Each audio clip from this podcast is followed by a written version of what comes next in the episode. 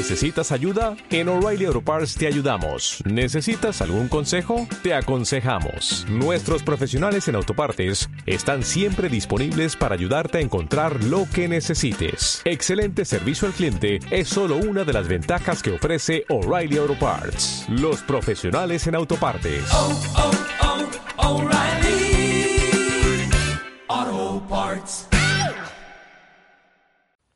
Queridos oyentes de Entre Comics, bienvenidos a una nueva edición de este vuestro podcast favorito. Y si no lo es, pues debería ser, porque para eso lo hacemos.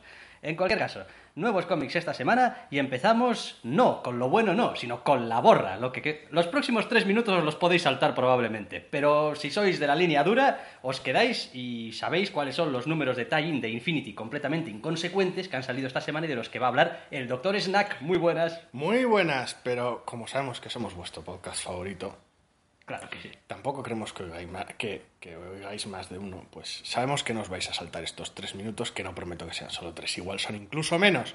Porque en Infinity esta semana lo que viene siendo el evento mm, no está. Eh, no está, brilla por su ausencia. Tiene un par de miniseries. La de The Hunt, por un lado, con la chavalería de las distintas escuelas dándose unos mamporros. ¿Qué pasa? ¿Qué pa- Espera, no me interesa, está bien. Eh, ya lo comenté la vez anterior. El guion no está mal, tiene a los chavales bien caracterizados, dándose unos mamporros, son personajes interesantes y graciosos. El dibujo es más bien feísta. O sea, no me interesa. Es lo que pasa con las colecciones Vale. de tercera fila. Pero la otra tenía un cierto interés en Haze, tanto que esta semana ni lo he leído, pero... Eh, mm, sí, el tiempo es lo que tiene, que es limitado, pero la verdad es que sigue, sigue. Desvelan el porqué del, del, del desmayo de uno de los personajes en el número anterior. Siempre está bien, y, explicaciones. pues ata con el, con el evento directamente. sí, siempre con- está bien también que tenga algo que y ver. con partes raras del, del evento y muestran un poco cómo pues Nueva York está un poco más rara que de, de costumbre. Mm. Y siguen adelante con su plan de maldad absoluta. El dibujo sigue siendo irregular, la historia es curiosa y está bien tener a los maleantes preocupándose un poco unos por otros. Algunos de ellos al Eh, menos. son personas también. Los, los supervillanos también son superpersonas. La mayoría, al menos, porque a veces los hay que son demonios y los hay que... Pero bueno, los que son personas, pues son personas y merecen un respeto. Como nos merece más respeto en este caso, el otro evento que estamos siguiendo religiosamente, Penul- Battle of the Atom. Penúltimo número de Battle of the Atom, capítulo 9-10. En este caso, 9 de 10, 9 de 10, ¿eso es una nota? No. ¿Doctor Snack? No. no Ah, pongo notas. Vaya por Dios. Parte 9, entonces. Más que nada porque no soy profesor de colegio. Número 37 de Wolverine and the X-Men, capítulo 9, Battle of the Atom. En un número que básicamente, pese a seguir teniendo bastante texto, son mamporros a la primera de cambio y mamporros, a lo Mamporros, largo del mamporros, mamporros. Pues sí. Oye, sí, deberíamos darnos mamporros. Qué pintoresco eres tú del futuro. Mm, qué pintoresco. ¿Cómo es Poké? Tu versión del futuro del mía del... Y una vez que han pasado por todo ese trauma de hablarse muy fuerte, mamporros. Oh, el plan, por cierto, de los villanos para, no sé, desencadenar el apocalipsis es brillante, vamos. Es una... Hacer un montón de ruido a ver si Shield viene y les echa un montón de misilacos. Y si nada se encargan ellos de tirar sus misiles. Sí, lo sé, esto es un spoiler y no lo he avisado. Encima Eh, de ellos mismos. No me podéis pedir mucho últimamente. Da igual, es una cuestión de forzar la mano, ya veremos lo que pasa, pero... Porque nos queda un número Pero para que acabe el evento. pero es una decisión de villano bastante estúpida. Es como, voy a forzar la mano y voy a crear gran conflicto mutante humano. Es como, a ver, zorras, quiero decir... Los mutantes han existido Hay desde gran hace- conflicto, hay gran conflicto mutante humano cada seis meses. Cuando no es por una puta cosa es por otra, así que... Eso sin contar con que recientemente ya tenemos los famosos mm, conflictos mutante-mutante. Quiero decir, ya es que los humanos no los necesitamos, quiero Sí. decir, para montar el pollo. Aunque ahora cogiéramos y reventásemos a, a varias decenas de agentes de SEAL porque no nos quedase otra, no importaría, que decir, siguen siendo agentes de SEAL, tampoco... Hay una cosa- salen a duro a la docena. Hay una cosa que me está gustando en este evento y creo que deberían mantenerlo, y es el sentido del humor cínico y seco de María Gil, que lo están llevando a rajatabla. Es decir, Sí. María Gil se está convirtiendo de repente de ser un personaje pues que estaba ahí sin quererlo y que quería hacer lo correcto a ser directamente una, una puta cínica Sí. que no le sorprende nada. y- Sí, va, no, va más allá de Nick Furia, superespía internacional, se acerca un poco a, a la líder de Sword y es un poco como si fuera, no sé, la hija adoptiva de Dirk Kanger de, de Next Wave. Es, Sí, un poquito así. Todo lo que ocurre le toca las pelotas, todo lo que ocurre, por supuesto, iba a suceder, ella ya lo sabía, y en fin, ¿por qué no hemos solucionado esto ya? y provoca gran chistismo y ganas de tirar a la gente al, al meterla en un cañón y dispararla al sol, sí. Sí, no lo cuenta, no lo cuenta, pero estoy seguro de que esta es el tipo de señorita que pega patadas en el culo a sus subalternos y los echa ahí el transporte abajo. Es como, pero me cago en la puta, ahora vienes con esto, patada en el culo, el transporte abajo. Pues así de maravilloso Está- ha venido está- la semana en eventos. La verdad es que está, bueno, está, está gracioso, los personajes están llevados y el evento está siendo gracioso en ese aspecto.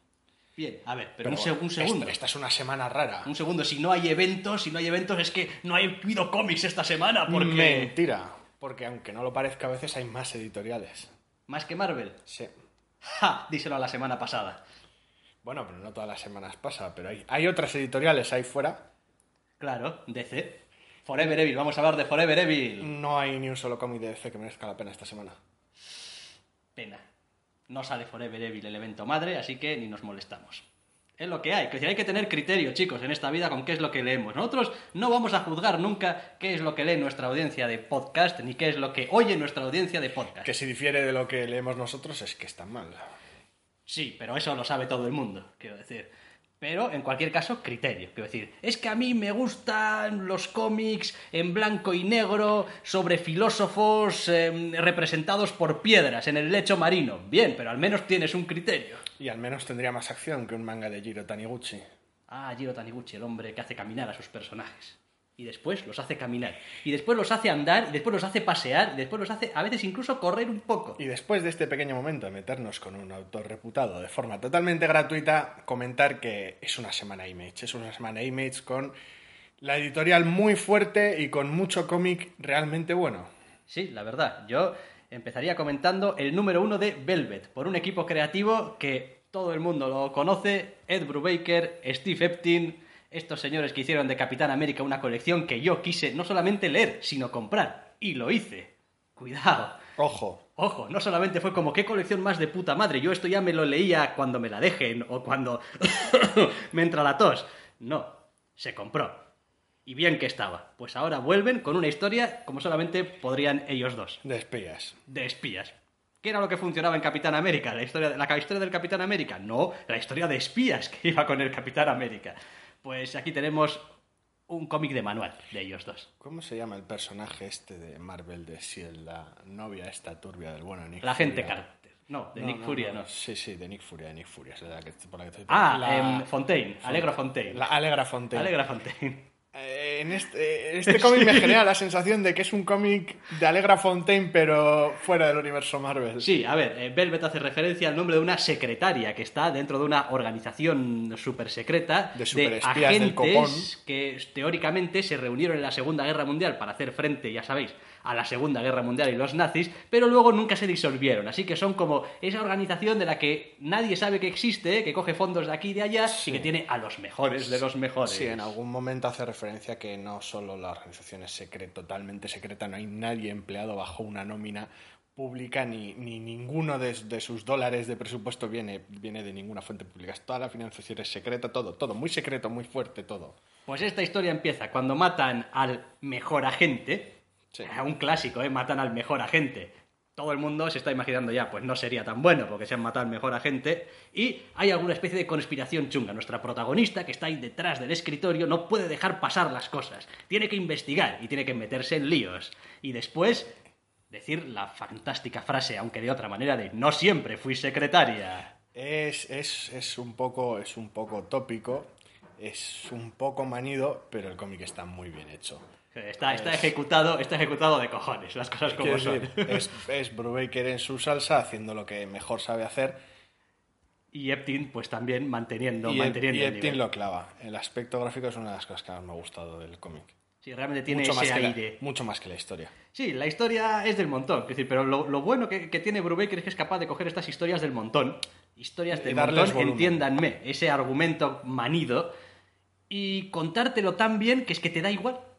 Como, es que me da igual. Sí, está bien contado, los personajes están bien. o sea, es- Y, re- y realmente Se mantiene el, interesante. el cómic responde total y completamente a cualquier expectativa que podríais tener de este equipo creativo en una historia de espías. Es como, no hay, no hay, para lo bueno y para lo malo, no hay umbral de sorpresa, no hay, no hay decepción posible. no, si te gusta Como- lo que hacían en Capitán América, si te gustan los autores, vine esto aquí- te va a gustar. Yo vine aquí a leer un cómic de Brubaker y Eptin y un cómic de Brubaker y Eptin es lo que me lleva a la boca. o sea, Exactamente. Más, más claro agua. En ese sentido, un número uno que la verdad es que está muy bien. Muy correcto, muy Yo interesante. siempre pienso lo mismo con estas historias. Eh, No sé hasta qué punto una colección abierta les beneficia mucho. Yo soy amigo de las miniseries o maxiseries o llámalas H. Contar tu historia y cerrar el asunto. En todo caso, hacer un segundo volumen si es necesario. De momento no han dicho ni pi. Si los arcos argumentales son autoconclusivos, pues a saber. cualquier caso, ahí está Velvet número uno. No es el único número uno de la semana. No, Este te lo dejo todo a ti. Te lo dejo todo a ti porque es la bondad de mi corazón. No, es que, es que es que no me lo he leído. Eh, pues Bueno, sí, empecé a leerlo, pero eh, bueno. Es un, poco, es un poco espesa, ahora me explico. De mano de Kelly Sue de Koenig en el guion y de la fantástica Emma Ríos en el dibujo, nos llega Pretty Dudley, una historia de un salvaje oeste raruno, por decirlo de alguna manera. Vale, protagonista. Habría que Spoilear, saberlo ¿quieres primero. Ah, habría que saberlo primero. Ah, good. Vale. No, a ver, el protagonista parece ser, pues así, sin, sin spoilear mucho tampoco, porque es algo que explican en un principio, es la hija de la muerte, Ok, bien. por Ajá. decirlo de alguna manera. Bien, la parte raruna ya la tenemos cubierta.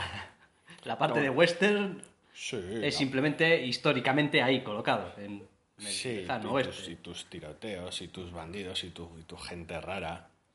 Vale. eh, ¿Cómo me vas a convencer para que cuando me vaya a casa me lea el cómic entero? Para empezar, lo dibujan más ríos. Vale, bien, eso es un punto. Pero lo dibuja bien. Sí. Lo dibuja bien, vale. Sí, sí, lo estoy viendo, vale, doy fe. Lo dibuja bien, es en Ríos, bien. ¿Te gusta el western? No, Bueno, lo tolero con una cierta...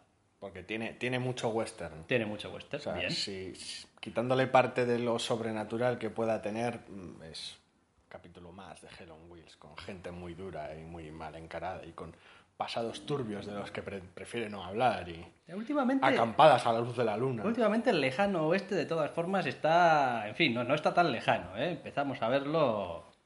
Pues parece ser una historia de un... East of West tenía un protagonista, la de, la de Hickman, tenía un protagonista que básicamente era, era la muerte, pero era un puto pistolero. Aquí tenemos el lejano oeste, Hell on Wheels, serie de televisión, el lejano oeste. Y me estoy acordando de lo que hizo Marvel, aunque es en otra cosa totalmente distinta. em, ¿Cómo era? De, de, de Tower, um, la saga aquella de Stephen King, Ah, del sí. pistolero, de Gunslinger y tal, que también era uno este tróspido, tiene ya unos años, pero Sí, bueno. basado en la Torre Oscura. Eso es, en la Torre Oscura, Dark Tower, exactamente. Bueno, bien, Parece ser una historia de, de huir de lo inevitable, una historia de, de huir del pasado. La verdad es que es interesante, el trasfondo es algo pintoresco y el, el apartado artístico es, es confuso y onírico cuando quiere, no todo el rato. El arranque del cómic es especialmente duro en ese aspecto, porque es este manejo que tiene bastante, bastante bueno de, en Marríos de los planos muy, muy cercanos, de los planos detalle de ciertas cosas. Y es raro, porque hay, hay viñetas que hasta que abre plano no sabes muy bien ¿qué es lo que estás viendo? eso es. Que es algo que hace con relativa frecuencia y se le da bastante bien. Y el planteamiento es, es realmente, realmente interesante en ese aspecto gráfico. Un uso del color muy curioso, muy deslavado cuando quiere y bastante vivo en otras ocasiones. Sí, y no nos vamos a encontrar, por lo que estoy viendo, tampoco con ese tipo de eh, viñetas o dibujo limpio. No. Entiéndeseme, es decir, eh, todo ella, ¿sabes? Esto es el lejano oeste y es todo bastante, bastante sucio. La gente tiene su barbuza, las calles están... rayas, capas eso de, es. capas de plumas de cuervo. Es todo, todo, todo, Ese todo rollo. bastante barroco en ese aspecto. Ese rollo. Sí, está, está muy trabajado, el dibujo tiene mucho, mucho, mucho lápiz, mucho lápiz, mucho lápiz. mucha tinta, sí. Y me imagino que el entintador también Pues- pues habrá acordado de la madre de alguien. Sí, sí, bastante, sí. Entonces es pronto para, para realmente hablar de, de muy bien a dónde va el cómic, pero, pero es... Cumple su función como número uno de hacernos querer leer el 2. La verdad es que a mí sí, es una historia pues un poco típica en ciertos aspectos, un poco rara en otros de, del oeste. Es una western. Vale, bien. Oye, pues eh, tiene una ventaja. No hay muchos cómics con un setting parecido, con lo cual ya el beneficio de la duda, pues siempre te lo deja y dices, bueno, voy a seguir leyendo el número 2 porque total, como tampoco hay nada parecido, pues A ver si, si en algún momento se desequilibra, en algún momento prefiere tender hacia un lado o hacia otro, hacia lo sobrenatural o hacia un western más limpio. Veremos, pero no sé. En principio me ha llamado mucho la atención. Vale que a mí me encanta como dibuja el Ríos, entonces ahí pues puedo pecar de punto débil, pero bueno. Muy bien. Número uno. Uno de también. Pretty Deadly, número uno de Velvet. También comentar que ha salido el número 2 de Rat Queens, del cual ya hablamos en su momento, el número 2 de Sex Criminals. Todo esta semana, por eso comento que Image está muy fuerte ahora mismo. On fire. Y bueno, pues si no es una cosa es otra, yo creo que hay, sobre todo hay variedad y hay cómics para, para no, no hay cómics para todos los gustos, pero hay muchos cómics y alguno picas. No hay nada así muy genérico que pueda leer cualquiera. Sí. Pero con la variedad que tiene entre una colección y otra, yo creo que al menos una de sus colecciones más o menos recientes puede atraer. Sí, entiendo lo que quieres decir. Es como, bueno, tarde o temprano algo habrá que te llame No, la es que atención. a mí lo negro, espías, tal, no, pues Velvet no es para ti, pero hay otras cosas. Es como, no. Sí, sí, pues quizá te vaya más eh, el rollo de Saga, o quizá te vaya más el rollo de Deadly, de Pretty Deadly, o te vaya más el rollo de Rat Queens, o te vaya más el rollo eh, de las últimas de estas que comentábamos también recientemente, de. Sex Criminals. Bueno, bien, está, está bien. Tener variedad es bueno, nosotros apoyamos la variedad. Me gusta porque son cómics muy. Es una palabra que odio un poco, pero son muy de nicho cada uno de ellos. Es como no, no, no esperan tanto convencer a mucha gente como tener a unos pocos muy contentos con el número. Ah, si, si hoy en día, y atendiendo un poco las cifras de ventas, si tienes 20.000 lectores, te mantienes, ¿eh? Quiero decir, tienes No, que no sé. convencer a 20.000 para, para mantenerte. Quiero decir, Marvel y DC, ese estudio lo tienen hecho desde hace tiempo y normalmente la cancelación está cuando bajan de 20.000. Mientras te mantengas por encima, salvo que seas DC y si quieres meter colecciones nuevas hay que acabar con otras y ese rollo, ese cambalache de colecciones que tienen. Pero si no, 20.000 unidades, bien. Y normalmente todas estas suelen estar moviéndose ahí o incluso suben. Y de hecho Saga, vamos, está llegando a un punto en el que reírte de los números que salen mes a mes de Saga no es recomendable, porque empiezas a vender ya 50.000 unidades, 50 y pico mil, los muertos vivientes están empezando a subir de una manera que, en fin, estratosférica hasta los 70, 75. Cada vez se vende más los Cada- muertos eh, vivientes. Cada vez se vende más los muertos vivientes. Quiero decir, entre la pasta que se están sacando con los hardcovers, con los ómnibus y con la colección que cada vez tiene más lectores, Yo es que hace tiempo ya que perdí el interés, por eso me sorprende. No, no, cada vez más, cada vez más. En ese sentido parece claro que la serie de televisión está teniendo un efecto tractor Sí, sí. brutal.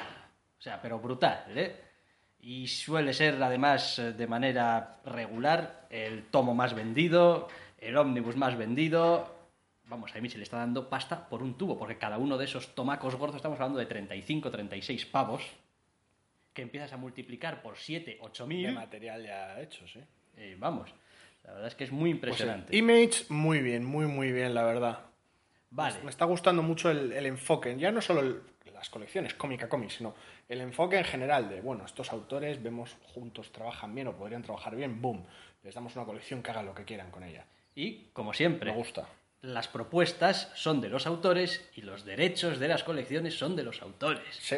Quiero decir que si el día de mañana alguien dice esto de Velvet quiero hacer una adaptación cinematográfica, no hay que pasar por Image, hay que pasar por los autores. Marvel tenía una línea para eso, pero Icon. la ha descuidado. Sí, la verdad. muchos de sus autor- muchos de los autores que vemos aquí, el, el Velvet llama la atención. Sí. Sí, Podrían eran regulares. funcionado, sí. Sí, da igual, pero se fueron yendo. Quiero decir, eh, Mark Millar empezó en, en Icon, mm, lo dejó. Bendis incluso empezó con Powers. Tampoco. Lo dado- hagas como lo hagas, no mm, supongo que no merecerá la pena publicarlo en una editorial tan, tan grande y tan, tan, tan así como Marvel, por aquello de que, bueno, pues luego igual no puedes controlar las fechas de publicación, el número de ejemplares. Básicamente, de alguna vez de haber leído algunos autores decían que, claro, tenías dos problemas. Uno, la editorial te lo publique, te lo distribuye, pero no te hace ninguna publicidad. Es decir, eso te lo deja en tus manos. y, y dos, decía, claro, en una editorial que vende de manera consistente un montón de cómics, el tuyo se queda un poco perdido. Decir, Sí. Tienes que sacar mucho ruido Es más difícil para que llame la atención. Más fácil dentro de una editorial pequeña. Entonces, bueno, Avatar solía tener ese tipo de cosas, la editorial. sí, sí, sus sí. cómics raros tener. de Warren Ellis y tal, y bueno. En fin, pero bueno, por mucho piropo que haya para Image y muy raros que sean los, los eventos esta semana de Marvel, hay cómics Marvel buenos no relacionados con los eventos. Vamos allá. Por ejemplo, Ultimate Spider-Man o Ultimate Comics Spider-Man, por hacer más cansino. técnicamente, técnicamente es Ultimate Comics All New Spider-Man.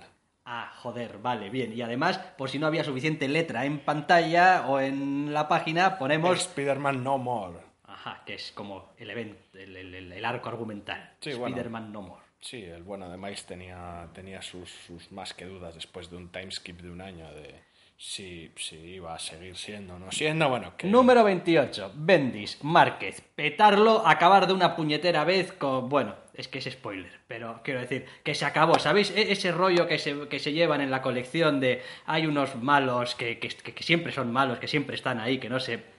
Pues se los tumban. Ya está, Un se acabó la tontería. Se juntan todos y se acabó la un tontería. número de puñetes con, con los héroes haciendo, haciendo sus cosas, cada uno destacando con sus poderes. No esos, no esos clásicos puñetes genéricos, un poco con. y haciendo heroicidades. Al más puro estilo, vamos, quiero decir, me importa, no me importa la ley, no me importa Shield, no me importa, me importa Her- la justicia. Héroes, sí. Héroes. Los personajes interactuando bien entre. en- o sea, de forma natural entre ellos. Hay personajes secundarios a los que les tengo bastante cariño en esta colección. Sí, ya hablábamos de que salían dentro, capa y de, dentro del uniforme, fuera del uniforme, planes turbios de Shield. Bien, bien, bien. Es el mejor cómic de Spider-Man que se publica ahora mismo. Temo el día en el que quiten a Márquez de esta colección. Y sé que va a ocurrir, ¿eh? porque me suena haber leído que, lo que iba a empezar a publicar, no recuerdo qué otra colección. Así que las dos no va a poder llevar, pero temo ese día. Es el mejor cómic de Spider-Man que hay ahora mismo, con diferencia, evidentemente, el mejor cómic del universo Ultimate, el único que merece la pena ser leído, de hecho. Y está muy, muy bien. Lo solemos decir cada vez que sale un número, pero insistimos porque es, es brutal. Sí, merece la pena insistir. Quiero decir, no es nada nuevo. Quiero decir, diréis, ah, Ultimate Spider-Man, ¿por qué hablan tres minutos de él? Si, si ya sabemos lo que van a decir, Porque que es está bien. buenísimo. Es que está bien. Quiero decir, que hay que decirlo. Hacednos caso. Igual que está muy bien el número de esta semana de Young Avengers. Tampoco es ninguna sorpresa, pero hay que decirlo. Número 11 ya de la colección. Las cosas se empiezan a joder muy fuerte. Aunque empiecen de forma bastante risible, porque nada, hay mejor que darle un puñetazo a una especie de Lich Heavy Metal. Sí, bueno, en fin.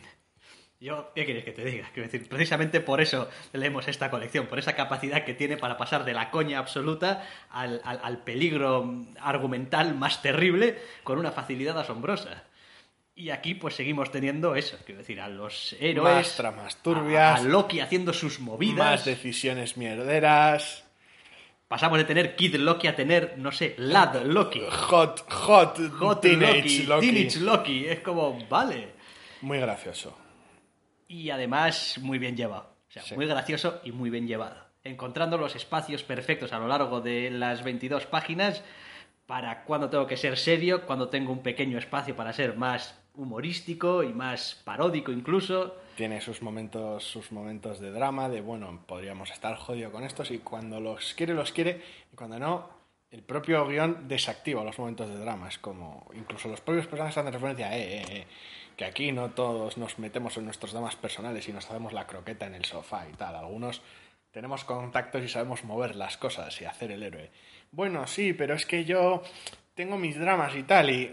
déjate de hostias, ni dramas ni hostias. Ahora toca salvar el mundo a lo bestia, de forma más muy pop y muy loca. Y es lo que promete el final de este número, desde luego.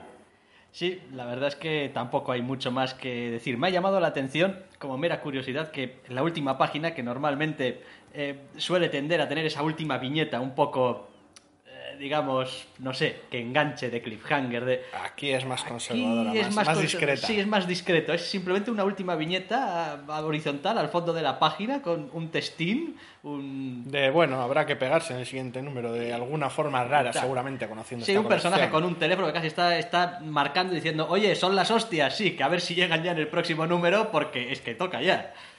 Es- Y sin más, es, es muy gracioso. Es- va, si estáis leyéndola ya, pues no os estamos contando nada nuevo y, si no lo estáis haciendo, estáis tardando. tardando. sí. Estáis tardando. Y que no os engañe nadie, ¿eh? quiero decir, esto no es un cómic pone Marvel. solo para adolescentes, no es un cómic no, para no, ni- niños. no, ni mucho No menos que cómic, no. Sus protagonistas, sus protagonistas en su mayoría, no todos, en su mayoría lo son, los que no lo son se comportan como. Pero, pero no, no es un cómic para 14 Por poner así algo que podáis entender. eh, los personajes del cómic son más o menos como nosotros dos cuando hablamos. En el sentido de que somos así adolescentes, irresponsables y decimos barbaridades. Sí, eso no quiere decir que seamos adolescentes. ni muchísimo menos. Somos gente seria y respetable y cuando hay que salvar el mundo, nosotros también nos ponemos nuestro traje y salvamos el puto mundo. Pero el resto del tiempo procuramos pasárnoslo bien. Y esto es lo que hacen los personajes en Young Avengers. Siempre que pueden, se lo pasan bien. Y ya está, y no digo nada más. Y pasamos a otro cómic. Sí, aunque no hay mucho más ya esta semana. A ver, ¿qué nos queda? Bueno, podríamos hablar del rarísimo Daredevil. Mm, vale. Que por un lado sigue con su historia de la secta esta chunga de la serpiente y sus planes malvados de... Y por otro lado parece un número de Halloween. Y por sí. Y por otro lado este y el siguiente son... Son... Son números... Son... son- vamos. Eh, me ha gustado especialmente la primera página del cómic. Con Jetster eh, directamente hablándole al lector, con toda la cara del mundo. Comiendo palomitas. comiendo palomitas, eh, comentando la jugada y, Sí. y hablándole al lector diciendo, bueno, esto de la cuarta pared pff, me lo voy a saltar en esta página, si eso. Luego ya mostraremos que en realidad estoy hablando con unos malosos y tal para disimular, pero... Pero vamos, que seguimos con el mismo equipo creativo, con Chris Amney, quien por cierto ya han anunciado que este equipo creativo va a dejar Daredevil en el número, este es 32, puede ser o algo Sí. así, en el 36, creo va a ser el último. Van a cerrar, van a dejar tanto Wade y Chris Samney.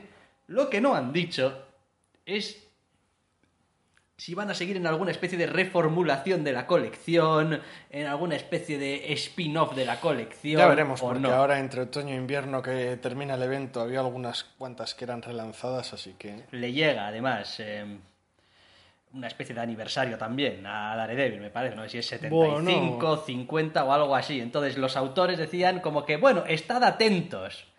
Entonces no sabemos si va a ser quizá algún número especial, aunque ellos ya dejen la colección pues para ello, o si es que van a seguir de alguna forma. Pero en principio esta era, y lo ha dicho también así Marvel, esta era de Daredevil va a acabar en el número 36 Ya veremos y luego pasa. a verlas venir.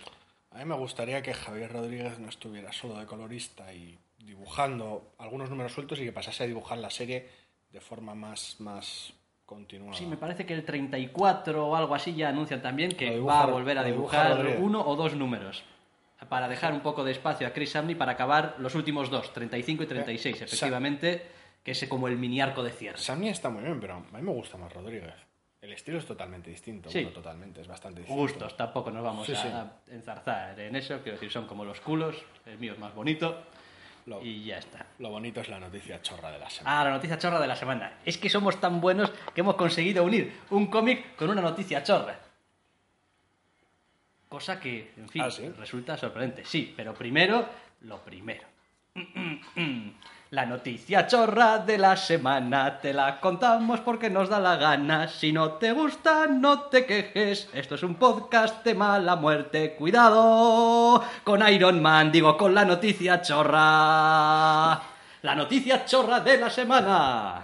Va para El número 17 de Iron Man. número 17 de Iron Man. ¿Y qué podría haber ocurrido en esta colección que ha estado tantos meses dibujada por Greg Land y que actualmente no lo está, creo, gracias a Dios? Paulayan. Exactamente, para que se gane este espacio que normalmente está reservado para las bobadas. Pues que es una puta mierda enorme. Después de muchos y muchos números de dar por culo, amenazar con, una, con un redcode muy gordo y muy mierda. Ah, sí, spoiler alert, spoiler alert. Vamos no, a tam- spoilear. tam- tampoco hace falta entrar en detalles. Tú imagínate que estás leyendo una colección, pongamos por ejemplo, de Iron Man. Ajá, sí, me lo imagino. En plan Tony lo- Stark, a lo loco, protagonista sí. y tal. Ajá, sí, bien. y, y te Lo tiras, tengo, lo tengo, creo te que puedo tiras ponerme. un sinfín de números muy cansinos y muy mierda, amenazando con no, no, Tony Stark no, no es el que parece que es. Como pasaron cosas en el pasado, sus padres y tal y cosas, y amenazar con un retcon gordísimo, ¿eh? Gordísimo. Pero gordísimo, es decir, tú, "Uf, si esta gilipollez la vais a ignorar a, a la mínima de cambio, no sé qué mierda me estáis vendiendo. Pues lo peor no es eso, lo peor es que coges el último número y te echas para atrás. Y el retcon no era tal. Y ya, pues Tony Stark no tiene un origen tan raro, tiene un origen ligeramente menos raro. Y- Entiendo. Y es adoptado. Esa es buena, como que... En serio. Sí. A ver, que yo entiendo que los autores, pues oye, pueden hacer cosas, pero ¿de qué cojones me estáis hablando? Una colección bastante mala, con, con Gillen bastante despistado guionizando y, y sin, sin rumbo. Esto es lo que pasa cuando una colección no tiene rumbo. Bueno, Que vale, vas dando tumbos mira, y- Yo sí voy a ser spoilerífico. Si empezasteis a leer el Batman de Snyder y Capullo, solo decir el nombre en voz alta resulta, en fin, pero eh, veríais que después del primer arco aquel de, de los cojones de los búhos y la corte de los búhos y tal y cual, que por cierto seguí con gran interés y ya me gustó, ah, se, se presentaba un personaje al final. Y llegaba y decía, ¡ah, ja, ja, soy tu hermano, Bruce Wayne! Y tú decías, joder, en serio, tiene un hermano. Bueno, pues aquí terminas de leerte el número y, hola, soy un señor y soy tu hermano. Bueno, en realidad no, porque eres adoptado, Tony. What the fuck? Es todo bastante extraño. Quiero decir, yo no digo que no puedas jugar un poquito con las cosas, pero... Cuando se hace mal, se hace ridículo. mal. Nos han mareado, nos han mareado, nos han mareado. Lo peor es que el propio autor se revienta a sí mismo en las explicaciones que da después, al final, en el cómic, de que llegó un momento en el que se dio cuenta de que si hacía que Tony Stark no fuese como es de manera natural, sino porque lo habían manipulado genéticamente esto y lo otro y tal y cual, pues le quitaba la gracia al personaje, porque entonces no, no era mérito suyo nada de lo que había hecho. Así que pues casi que no, no, casi que no, me, me pienso otra cosa. Y entonces pues queda ese rollo de, o sea, te has sacado al hermano gemelo malvado casi casi de la manga para pues hacer de sustituto. Yo, en fin, a mí me gustaba leer Iron Man. Para no terminar con mala cara, tenemos una mini noticia chorra de la semana. Así. Sí, sí. Los- Esa no me la sé. los decir, a buenos- veces digo, así, y resulta que sé de lo que estoy hablando porque soy una puta, pero en este caso no sé. Los buenos de Toei, la editorial japonesa, el estudio de animación, van a hacer una serie de los Vengadores. Vale. Sí, hace algún tiempo hicieron unas cuantas de ciertos personajes Marvel, Sí, con el estudio sí. Madhouse de por medio, con una animación bastante buena y unos guiones bastante malos, basados en ideas bastante montoneras de Warren Ellis, por mucho que me pese decirlo. En este caso no, en este caso Toei, que hace anime para niños, para lo- los más pequeñines de la casa, pues va a hacer una serie de Los Vengadores. Y dices tú, toma, un anime de Los Vengadores. Eh, te cuento el plot así cortito y Sí. tú me dirás, bien. En esta serie de Los Vengadores, en vez de tener las clásicas megaprisiones de la cual todo el mundo se escapa, pues cogen a los malos y como que los digitalizan en discos.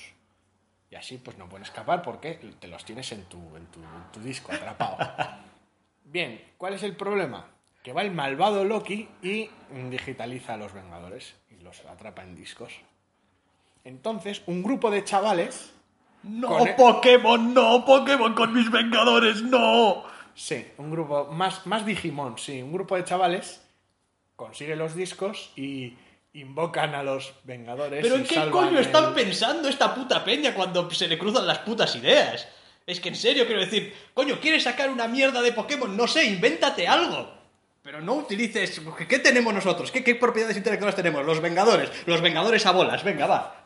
Como, oiga, señor, quizá deberíamos pensar esto un poco. Pero- No, no, y déjenlo a los japoneses, que animan muy bien y barato. Venga, va. Pero si fueras un chaval de 10, 11 años... Sí, no- sí, Hulk te elijo a ti, no que te parta la jeta. Ese concepto, ese concepto de llevar tu, pues no sé, reloj o lo que sea, el, el cacharro en cuestión esta vez, y poder decir, yo qué sé, Vengadores activados, Hulk y tal, y... Will invocar tu sell Hulk. like Y hotcakes. Hulk- Sí, y se Hulk- venderá y como Hulk si te fuese... Parte, te parte la cara y... ¿Qué opinan los Vengadores que están metidos en putos discos acerca de esto de que les invoquen como si fuesen un Pokémon? Los ha atrapado el malvado Loki, entonces igual solo pueden estar fuera durante un determinado periodo de tiempo y tendrán que ir recuperando los discos de los otros héroes y no sé. No sé, se hablaba también de que Spider-Man era el único que no iba a estar atrapado y que iba a ir a su rollo, porque el LOL Spider-Man Ah, ah, eh, claro, claro. Eh, Os lo explico rápido. Si fuese DC sería Batman. y no sale Lobezno. No sale Lobezno. No, bueno, oye, sorprendente. Algo bueno. sí, parece que. Hulk, Thor, Iron Man, el Capi y la avispa. Joder. Es que no quiero ni acercarme con un palo a eso. Quiero decir, veré un par de fotos en algunas webs cuando salga y tal, y haré lo mismo que con Earth's Mightiest, Mightiest Heroes. Que es como Si que dicen era- que está bastante. si- si- dicen que está bastante bien. Es bastante tonta, es bastante tonta y montonera porque bueno, es para el público que es, al fin y al cabo. Pues sí, pues sí. Pues si esa era tonta, esta, uff, promete. Vale, bien. No, no, me, me- me lo apunto. Como ideas con las que puedes hacer dinero. Meter cualquier cosa en bolas Y, digimonizarlo. digimonizarlo y después, pues, vender el merchandising o lo que sea. Vendes tus relojes. Plástico. Marvel. Tu- plástico de tu, tu- colores. Tu, plástico. No me y- gusta el plástico de colores. Que si soy un fan de, de los Power Rangers y demás, me gusta ese tipo de... Joder, sí, pero. Parones y dibujos igual ya no. Que respeten algo, ¿eh? Que respeten algo. No. No, ¿para qué? Es que es Marvel. No, no, es que ahora ya no es Marvel, es Disney. A Disney no le importa lo que tú pienses. A Disney le importa lo que tú compres. Así que la próxima vez que compres algo, piensa que Disney lleva un registro de la mierda que compras. Y dice, ah, pues si han comprado esto, más mierda de esta. Al menos no han hecho un batiburrillo y los chavales pueden invocar con un disco al Capitán América o a Obi-Wan Kenobi. Uf, no vayas por ahí. No vayas por ahí, es un lugar oscuro. Debería dejar de dar ideas, tal vez. También.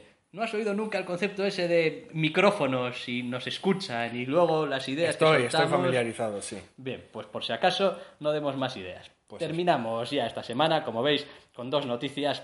Proyectos mierderos, cómics de Image buenísimos, cositas de Marvel y nada de DC en esta semana. Bueno, yo diría que es una buena semana, lo dejaría ahí y despediría a todos nuestros oyentes hasta la semana que viene. Adiós. Hasta la semana que viene.